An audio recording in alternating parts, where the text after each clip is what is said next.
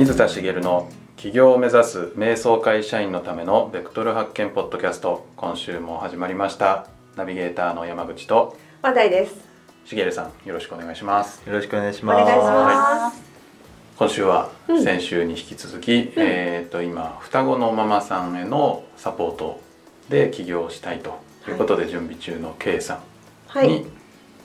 お越しいただいております、はい。K さんよろしくお願いしよますろしくお願いします。お願いしますはいで今日も早速本題に行きたいなという感じなんですがはい。ほはいあのー前回 K さんがその双子のママさんあのたくさんのママさんにお話聞きに行くと、その度にこうブレちゃうっていうことで、うんあのどうしたらいいのかなっていうご相談あったんですけど、うんその時にしげるさんが、まあ、その時のポイントがあるんだよはいっ。ていううん。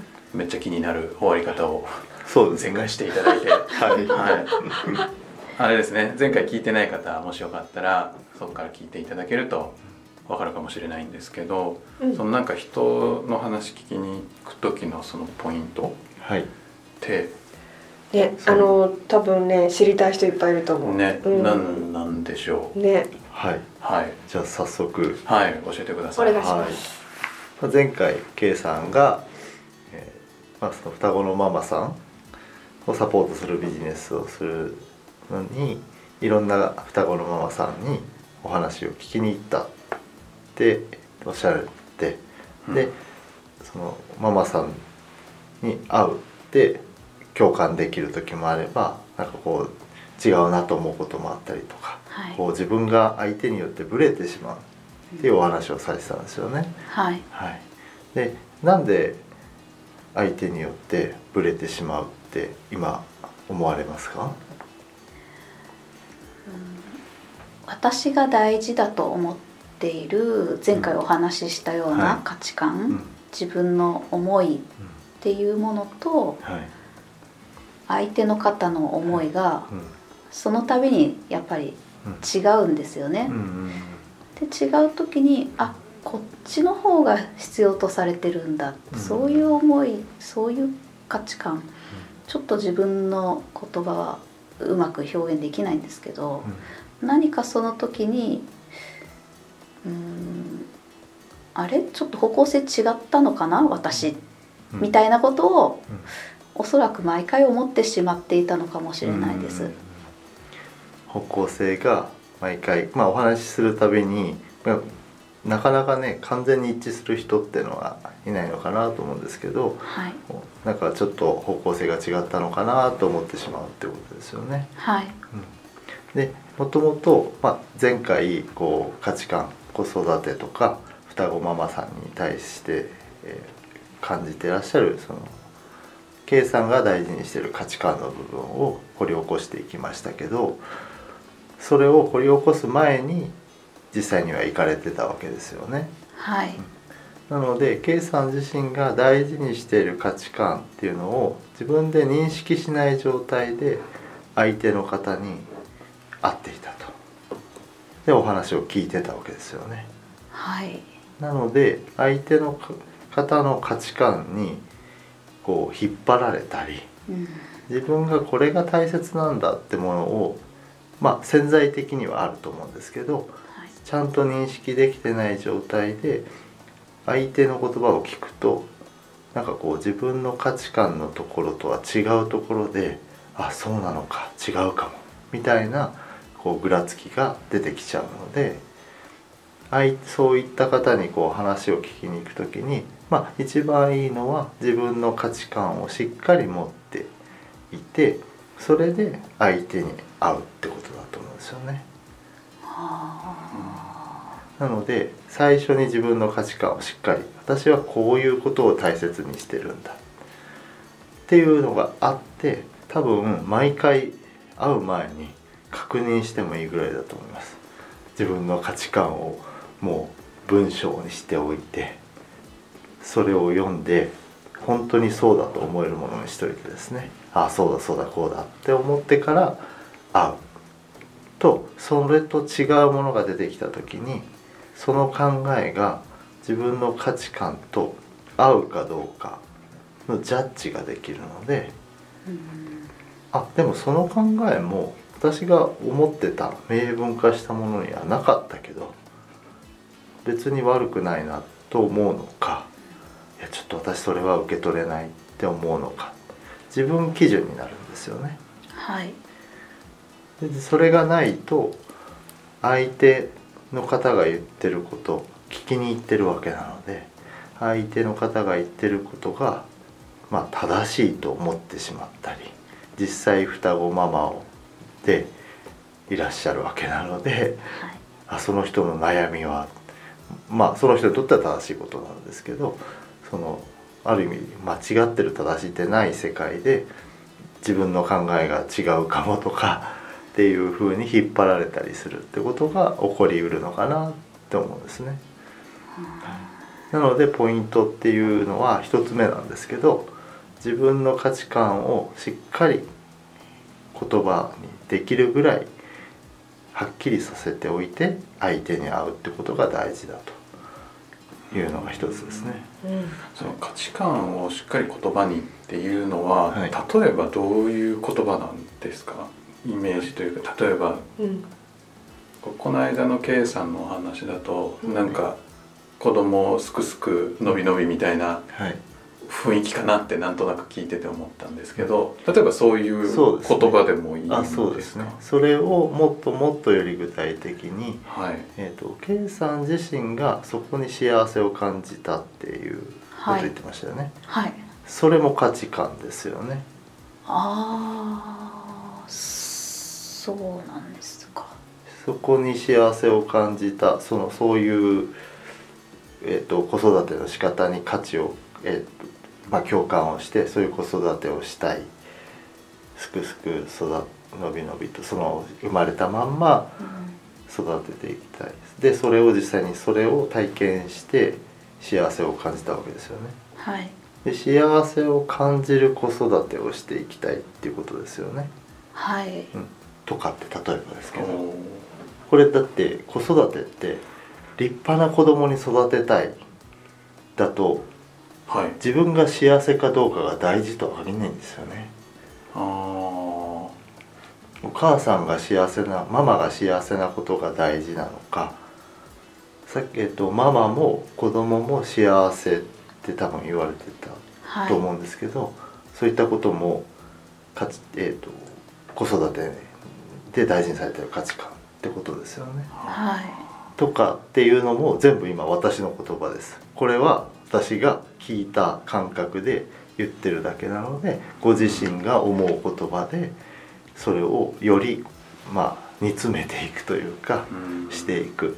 先ほど山口さんが言われたふんわりしたなんとなく概念を捉えたものはい。をより精度の高い言葉読んで自分が「うんそうだ」って一点の曇りもなく思える言葉にしていくっていうことですね。うんそれどうやったらできるんですか、ハードル高いですよね。なんか難しそうだなってちょっと思っちゃいました、なのでもう一つ、うん。えー、と人に会う時のポイントの話はい。お願いしまをします。すはい。ね。はい。自分の価値観をしっかりこうそれほど明確にしてからじゃないと会いに行けないのかうん。みたいな話になっちゃなうんかそうです。ねこうピカピカになるまでちょっとそうそうね。そうね。こもってどうしよう。しなのかなってちょっと思っちゃったんですけど 間に合わないです会う時間にねこれまた矛盾するような話なんですけどあはい。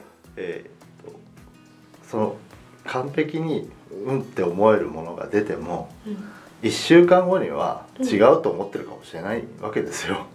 まあできるだけそうじゃない本当に自分にとって普遍的なものを出せるとうん。一番いいんですけれどうん。も、なので、えー、と価値観をしっかり持てる部分は自分で持っていけばいいですけど今の段階でできるもので十分だと思います。で人に会いに行く時にその価値観を確認に行くことができるんですね。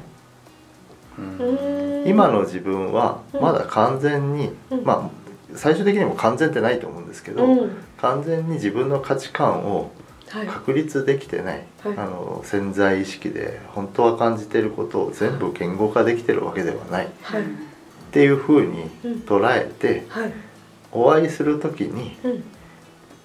こその自分の価値観持ってるうん。感覚とのギャップをうん。探りに行ってあげればいいと思うんです。うん相手という対象を通して自分を知るみたいな。相手に対してこの人が言ってることなんかなんか気になるなとかはい。なんか違うなとかはい。あれ？なんか違和感あるとかはい。うんなんか感覚ってありますよね。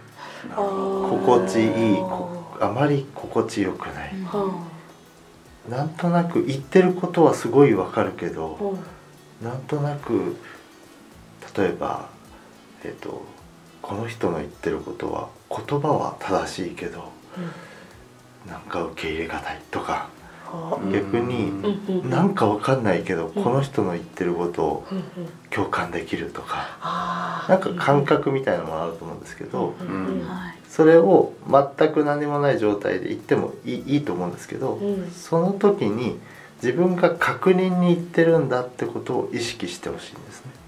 あの目的をちゃんと,、えーとうん。えー、と本題の目的が多分あると思うんです。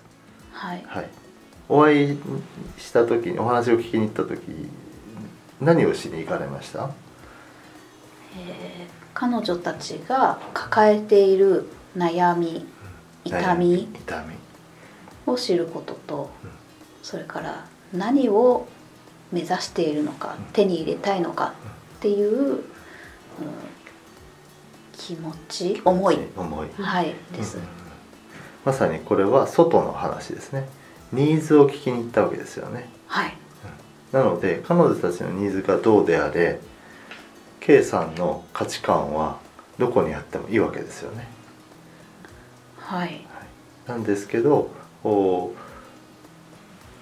う、えー、とかそこに自分の中のもう一つの目的を持って価値観を確認しに行くんだ。と彼女たちのニーズを聞いて悩みや思いを聞いて共感できる部分あここはすごい共感できる。って言ったら彼女たちから出た言葉の共感できる部分は K さんの価値観につながる部分ですよね。はい。逆に拒絶反応を示す場所。これもものすごく価値観を知るのには有効でそれを受け取れない価値観なわけですよ。はい。うん。それがいろんな人に会うことでどんどん明確になってきますね。ただそこで自分の価値観を確認に行ってるんだっていう意識を持ってないと先ほど言われたみたいに引っ張られちゃうんですよね、はい。うん。あくまでも彼女たちの意見や思いは思いで、うん。まあニーズとして聞きますと。はい。でそのついでに自分の価値観と合うか合わないかを確認に行ってるんだっていうことを明確に持っておくとあ違うって思った。どこが違うんだろうって振り返ることができるしあなんかすごくいいなって思った。どこにいいっていうことを感じたんだろうって振り返ることができるので自分の価値観を人の言葉を通じてブラッシュアップしていくことができるんですね。うんそう聞いてどうですか K さん。何か？あーちょっと目的は一つだけだったと思ってたもんですから、うんうん。まさか自分の価値観とお話を聞いた時のうん。お相手の方からうん。の言葉でその価値観をブラッシュアップするっていうその目的もはい。目的というかまあその、うん、芯をうん。しっかりと持ち続けることとか、うん。そこを確認するっていう意思それが大事なんですね。そうですね。あの、はい今はその具体的にお話を聞きに行く場面だったと思うんですけどはい、日常生活のその人と話す時もこれってものすごい大事でなんかこの人合うなとかなんかこの人合わないなっていう時に自分の価値観が出てるんですよね。で自分一人で掘り下げよう掘り下げようっって向き合ってもなかなか難しいと思うんですけど人の言葉とか人との関係の中で日常生活の中でそういったのって実はいっぱい材料があるんですよね。うーん。なので人と会話をする時に自分に意識を向けるっていうのは、この掘り下げるっていう作業でおいてはすごい大切だなって思います。なるほどびっくりしました。と同時に、ね。あなるほどなーってあ分かりやすいなって、うんうん確かにその感じることってやっぱりその度にあるので、うんうん。あそこを掘り下げればうん。私も上手に表現というか、うん。自分の思いを言語化しやすいんだなっていう、そうですね。はい。うん。う。んえー言語化っていうとね言語化が得意な人と苦手な人っているじゃないですか、はいはい。だから別に自分の言葉で全部言語化しようなんてしなくていいんだと思うんですよね。それ。言葉が上手な人は周りにいっぱいいるしうん。うん話してる人の言葉を聞いてうん。そこでの取捨選択が自分にとってのうん価値観を言語化することにつながるのでうん。人の言葉で響くものは自分にとって価値のあるものですよね。はい。うん、ということなんですよね。なのなので前々回かな？うん何回か前にお話ししたその自分の中だけを探っててもダメだよってうん。そうするとうん。止まっちゃう。うん。行動してみた結果だよってこう矛盾するようなことを言うけどみたいなお話ししたと思うんですけど、はい。それにつながることかな、うんそうですね。よく似てるなって思いましたね。そうですね。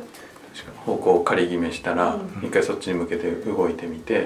でそこでまたそこから感じたもので微調整してはい、っていうのを繰り返していくんだというそうですね。お話でしたね。はい。うんうんそういう価値観に対しても一回は自分のなんかの中を見るけど最初はぼんやりでもあこういうものかなっていうのが分かったらそれを持って人と接した時にはいそこで感じる共感とか違和感とかでうん。なんかそこがまたどんどんどんどんブラッシュアップされていくそうですね。っていうイメージですか？はい。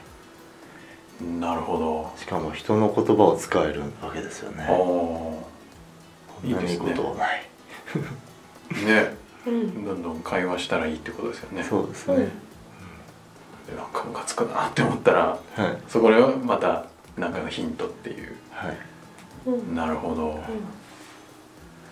なんかそう思うと本当日々の会話すらもちょっと楽しいというか、そうですね。まあまあ別に楽しんでやってるんですけど、うん。また二度美味しいというかはい。そうですね。ねなんかそんな風にうん。うん。思いますね。ねあの言語化言語化って大事ですけど、うん。やっぱりその得意な人と得意じゃない人がいるよねっていうのは本当にそうだなと思いましたので、うん、いいポイントを教えていただけたなと思います。はい、はい、ありがとうございます。うん。ありがとうございまあすりがとうございます、どうですか、K さん。2回にわたってしげるさんのセッションを受け、うん、はい。いろいろポイントを教えていただいて、うん、何かご感想あればうん、ぜひ。ぜひぜひ。いやーもう本当に緊張したんですけれども。そうなんですねうんこの状態だからこそ自分に問いかけたし、うんしげるさんに一生懸命お答えしたいとか、うん答えを出したいってうん。自分にもこう頑張ろうっていうふうに思えたし、でまさかヒントをいただけてこれからそのブレない自分でどのように情報をこう得ていくかとか。っていうことが分かったらビジネスにしやすいですよね。そうですね。はい、すごくなんか突然お願いをしたんですけど思いつきでって言ったら失礼なんですが。本当にぶっつけでぶつけでねやってみましたね。うんもう本当にありがとうございました嬉しいです。いやそう言っていただけてこちらも嬉しいですあありがとうございます。ありがとうございますすごく勉強になると聞いてる人も思ってるんじゃないかなと思いました。うんはいではありがとうございます、はい、ありがとうございます。最後にお知らせです。はい、えー起業を目指す瞑想会社員のためのベクトル発見ポッドキャストでは皆様からのご質問を募集しております。はい、そして K さんのように生で相談したい方も募集しております、うん、本当はい。に本当に。企業ややりたいこと探しのお悩みなどしげるさんにお答えいただきますのではい、どしどしお寄せください。はい、はいそれでは今週はこちらで終わります。はい、はい。しげるさん K さんありがとうございました。ありがとうございましありがとうございましたた。